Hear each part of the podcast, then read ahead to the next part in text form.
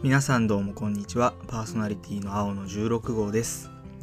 この番組は私16号がゲームについて楽しくべしゃる番組です。南の島からゲームべしゃり第7回始めていきましょう。皆さん、お久しぶりです。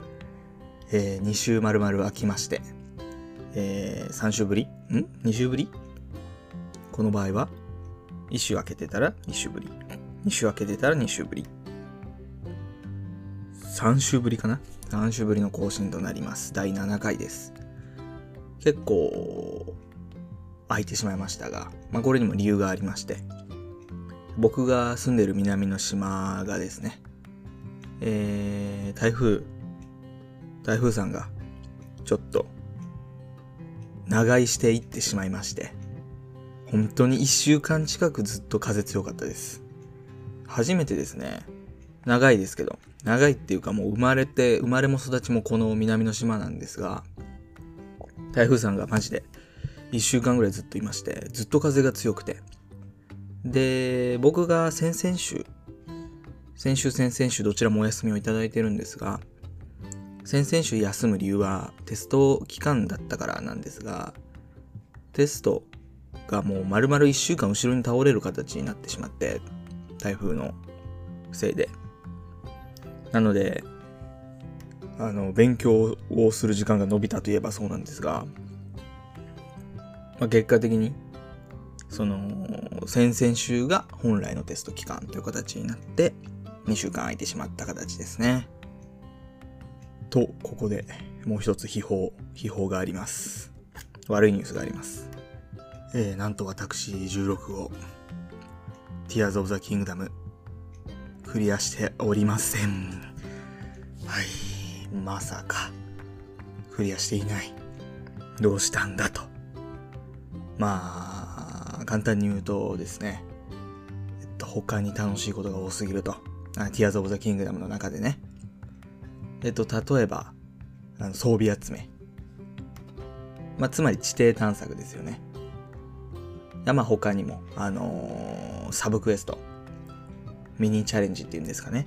サブクエストミニチャレンジの消化だったり、ちょっともうなんだかんだ、その遠回り、寄り道してしまって。あとまあ確実に一つこれは理由だなっていうのがあるんですが、あのーあまりにも装備が弱かったんですね。あのー結構その、祠を結構バンバンやるタイプで、ハートを増やして乗り越えてきてたんですけど、ちょっとこの前ファントムガノンっていう、ファントムガノンだったかな？あの、正気の手、正魔の手みたいなのを倒すと、軽く戦える、あの、ガノンの影みたいなやつがいるんですが、そいつと戦った時に、もうあまりにもハートが減りすぎだと。これは装備が悪いと。いうことで、ちょっと装備集めに行こうかなということで、その装備が手に入るクエストだったりをちょっと消化していた感じです。でですね、その、まあこれは、まあ全然ネタバレではないんですが、その装備で、鬼人装備という攻撃力が上がる装備があるんですが、それがですね、その、まあ頭、胴体、足と3つあるんですが、その胴体と足はいいんですよ。ただ頭をかぶると目が白目になるんですよね。それがもう嫌で、ムービーシーンとかになった時に、リンクの顔がアップになった時白目なんですよ。もうめちゃくちゃ嫌で、それが。なので、あのー頭に何つけようか迷ってますね。あのー弱すぎても嫌だし。なんかあの、ブレワイの頃にリンクがつけていた髪留めみたいな装備もあるんですが、防御力がゼロなんですよね。なんか特殊効果とかがあるわけでもなく。なので、さすがに防御力ゼロは嫌なので、僕は今あの、ゲルドの街で手に入る、あのー厚さ、厚さレベル、厚さ防御が上がる髪留めみたいなやつつけてますね。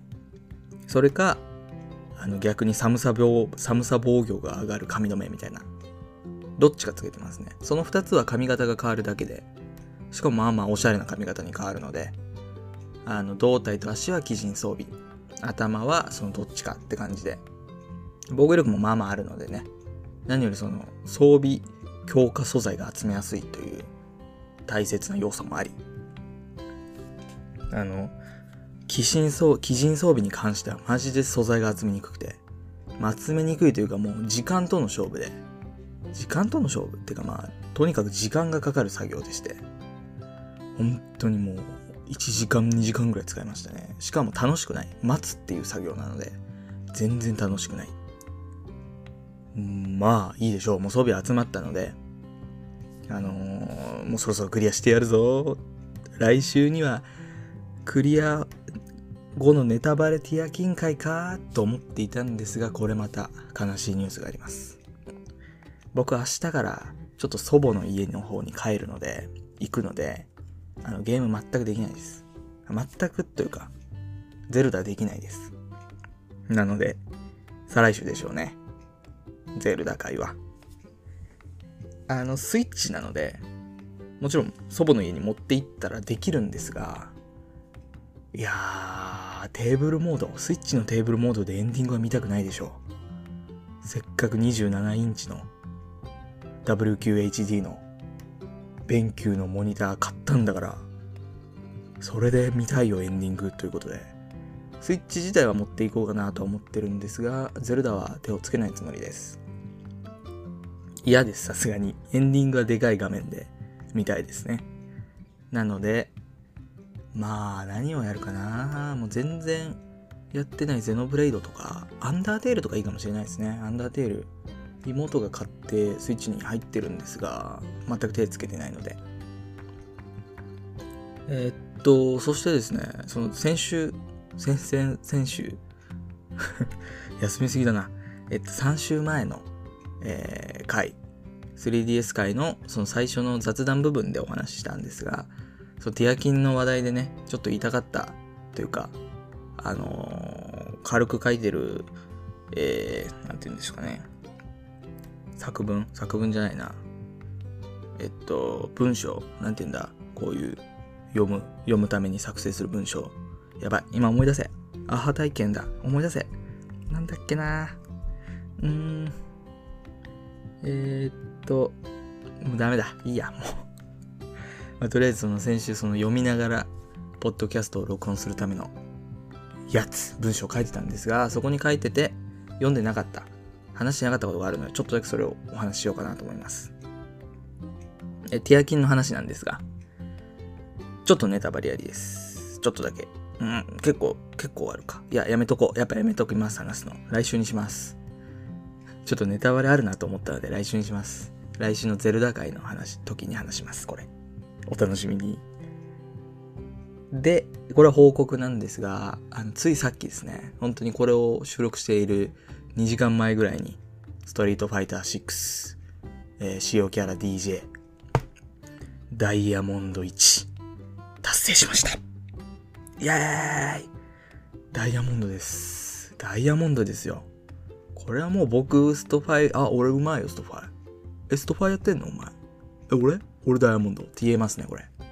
これは言っていいでしょう。言わせてください。僕ダイヤモンドです。ダイヤモンドいけましたよ。いや、嬉しいですね、本当に。あのー、意識することとしては、あの、相手の行動を見るっていう、その自分だけガンガン行くっていうのももちろん強いんですが、相手が飛んでくるだろうなってとこにちゃんと対空をするだったり、掴んでくるだろうなっていう掴みを避けて反撃をするだったり、そういうのをちょっと意識したら、ぐんぐん勝ちましてね。本当に。大事ですね。やっぱコンボはできるんですが、そのコンボを通す前に負けてしまったり、通すための差し込みがうまくなかったりっていうのがあって、その部分を見つけて見極めれるようになってきたっていうのもあるかもしれないです。でダイヤモンド1位になったんですが、僕明日から祖母の家に行くので、あの、ストリートファイターはパソコンでプレイしてるので、祖母の家でもできないので、なまるんだろうなと思っているんですが、まあ、ダイヤモンド1にはなったし、スクショも撮ったので、まあいいでしょう。来週やって落ちる分にはまあ仕方ないとします。はい。で、今週なんですが、まあテスト期間っていうのもあってあまりゲームを触れてなかったので、話すことはないなと思ってたんですが、実はここで、悪いニュース、えー、ティアキンクリアしないという悪いニュース、えー、ばあちゃん家に行くのでティアキンクリアできないという悪いニュースの後に、こちらいいニュース。えー、メッセージいただきました。やったー。来ました、やっとメッセージ。毎週毎週、あの、メッセージお待ちしてますって言い続けて、早6回、やっと来ました。第1のメッセージ。えー、そちらに読んで、そちらに対するその、返答というか、はい、をして、今週は終わりとしたいと思います。お便り会ですね。まあ、お便り会というほど、お便りをいっぱい読むわけではないんですが、こちら読んで反応していきたいと思います。では読ませていただきます。えー、レトロさんからのお便りです。えー、こんばんは。初めてメッセージします。どうも、初めてメッセージもらいます。えー、初回から実はこっそりと拝聴していました。あ、間違えた、飛ばした。くそえー、こんばんは。初めてメッセージします。えー、私もゲーム系ポッドキャスト番組を配信しているレトロと申します。えー、こちらレトロさん、えー、ゲームのつまみ、略してゲーツマというポッドキャスト番組をやられている方です。僕もちょくちょく聞いております。え、南の島からゲームべしゃりさん、初回から実はこっそりと拝聴していました。スマブラの猛者なのですね。自信で溢れていて強そうと思っちゃいました。え、こちら、えっと、初回で自分の自己紹介の時にスマブラを得意としているという話をした時の話ですね、これは。僕は強いですよ、スマブラ。えー、そして最新回の 3DS の話、懐かしみながら聞かせていただきました。私はいつの間に交換日記とか、よく顔も知らないフレンドとやってました。そんな見えないフレンドとの文字や絵を通じての交換日記。毎日 3DS を開いてはワクワクを募らせていたのを覚えています。楽しかったな。いつの間に交換日記は僕はやってはないと思うんですが、知ってはいます。無料ゲームのやつですね。えー、3DS といえば、任天堂 e ショップも終了してしまい、あの時は 3DS の時代の終わりを感じました。とても思い入れのあるゲーム機なので寂しかったですね。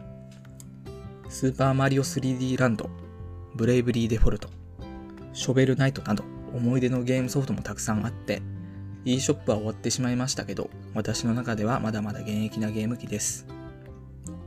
そして家電量、家電量販店とかでも 3DS のゲームソフトの売り場も縮小縮小しているのを見て寂しいなと感じています。えー、僕もね、近くのイオンだったりでもうだんだんなくなっていくというか、え、プレステやスイッチに、えー、場所を取られ端っこに追いやられていく 3DS をねちょっともうあの寂しい目で見ています。まあ、まだあるのが逆にすごいとは思うんですけど、えー、だからこそいいゲーム機だったとか、こんな名作ソフトが 3DS にあるんだよ、などと、ゲーム系ポッドキャスト番組を配信しているポッドキャスターの私たちは伝えていきたいですね。私もそんな思いを胸に切磋琢磨していきますね。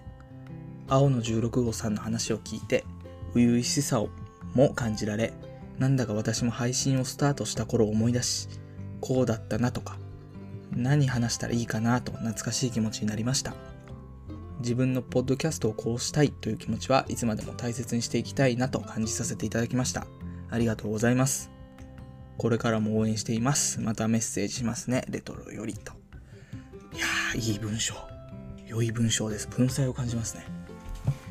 えー、っと、じゃあちょっとお話をしようと思います。これのお便りに対して。まあ、ちょくちょく話してはいるんですが、えっと、初回から聞いてくれていたということで、えっと、レトロさんはですね、あの、ツイッターを僕はフォローしているんですが、もう本当にもう幅広くゲーム系ポッドキャストを聞いている方で、えゲーム系ポッドキャストを始めたら引用リツイートして紹介してくれるんですね。えっ、ー、と、僕のに限らずいろんな方の。なのでとてもね、あのゲーム系、ゲームもポッドキャストも愛している方だなと思います。まあ、ゲーム妻さんの紹介みたいにはなるんですが、えっと、僕もね、ちょくちょく聞いていまして、落ち着いたトーンのポッドキャスト番組とても聞きやすいです。えレトロさん自体は僕よりは全然年上な方で、その名前の通り、えっと、レトロゲームを集めているのかな ?Twitter とかでも。あの、ゲームボーイアドバンスのソフト一覧とかの写真を見てすごいなと思ってます。えっと、レトロゲームにね、僕も手を出そうかなと思った時期があったんですが、高校の終わりぐらいかな。あの、その頃から僕はその積みゲー癖があって、ゲーム積んでるくせにレトロゲーなんて買ってられないよなということで、手は出せておりません。うーん、ちょっとゲームボーイはもう見た目が可愛いのでなんか持っておきたいんですけどね、一つ。めっちゃ可愛いですよね、見た目。えー、で、3DS の話も、3DS の話も楽し懐かしみながら聞かせていただいたということで、やっぱりみんな 3DS はやってますよね。みんな大好きでしたもん、3DS。今の子供たちはやっぱスイッチなのかな？スイッチはみんな持ってるんだろうか ?3DS はもうみんな持ってましたけどね。みんなスイッチを持っているんだろうか。まあ妹も持ってるし、妹の友達もスイッチ持って遊びに来たりするので、スイッチも相当広まっていると思うんですけど、やっぱ 3DS のね、そう、いつの間に交換日記とか、そういうすれ違いを使うためにはやっぱ会わないといけないっていう、その、会う理由ができるっていうのも良かったですよね。公園の東屋とかでみんな集まって 3DS してましたね。もう見ないな。近くの公園の東屋によく人子供溜まってたんだけどな。えー、だからこそいいゲーム機だったとか名作ソフトが 3DS にあるんだと。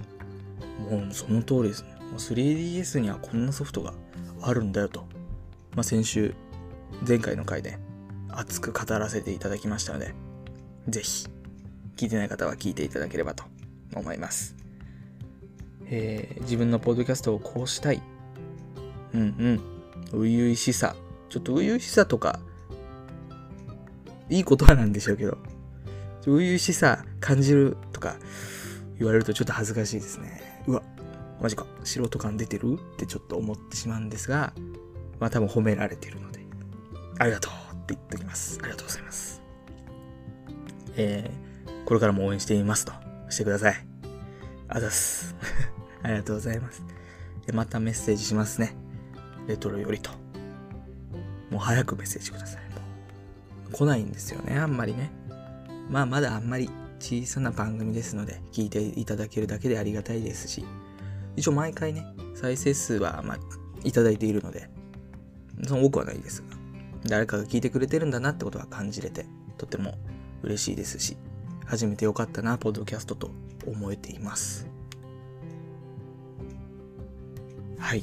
そんなところかな？今回は。はい、お便りにこうやって返答するのも楽しいですね。やっぱいただけると嬉しいな。送るようにしようかな、僕も。そうですよね。僕あんまり送らないタイプというか、まあもう僕が聞いてたのは結構その大手のポッドキャスト番組、大手というか大きなポッドキャスト番組さんたちだったので、僕が送らなくても、あのー、来てるんですよね、お便りが。ですけどやっぱ、もらうと嬉しいな。お便り。僕も送るようになろう。うん。やっぱその、されて嬉しいことを人にしようと。えー、されて嫌なことは人にするなと。そういう大切なことを思い出せる回になりました。この回は。はい。何を言ってるんだ、ちょっとあれですね、久しぶりのポッドキャストなんで、ちょっとあの、テンション感がちょっとあんま、ちょっと失ってますね。どんな感じのテンション、テンポで進行していたかちょっと、もう覚えてないんですね。また、来週には、はい。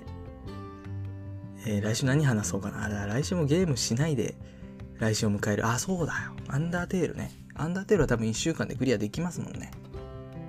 向こうでアンダーテールやろうかな。楽しみだな、ハンダーテイル。うーん、なんか、そういった祖母の家だから、祖母の家にいて、Wi-Fi もないんでね、YouTube もまともに見れないんですが、だからこそできる楽しみ方を過ごしていこうかなと思います。では、はい、今回はここら辺で定型読んで終わりにしていきたいと思います。えー、この番組は皆さんからのお便りをお待ちしております。説明欄にメッセージフォームを記載しておりますので、お気軽にご投稿ください。また、Twitter にて、ハッシュタグゲームべしゃりで投稿していただくと反応したいと思いますので、よろしくお願いします。えー南の島からゲームべしゃりは毎週水曜日更新予定です。えーそれではまた来週暑さには気をつけて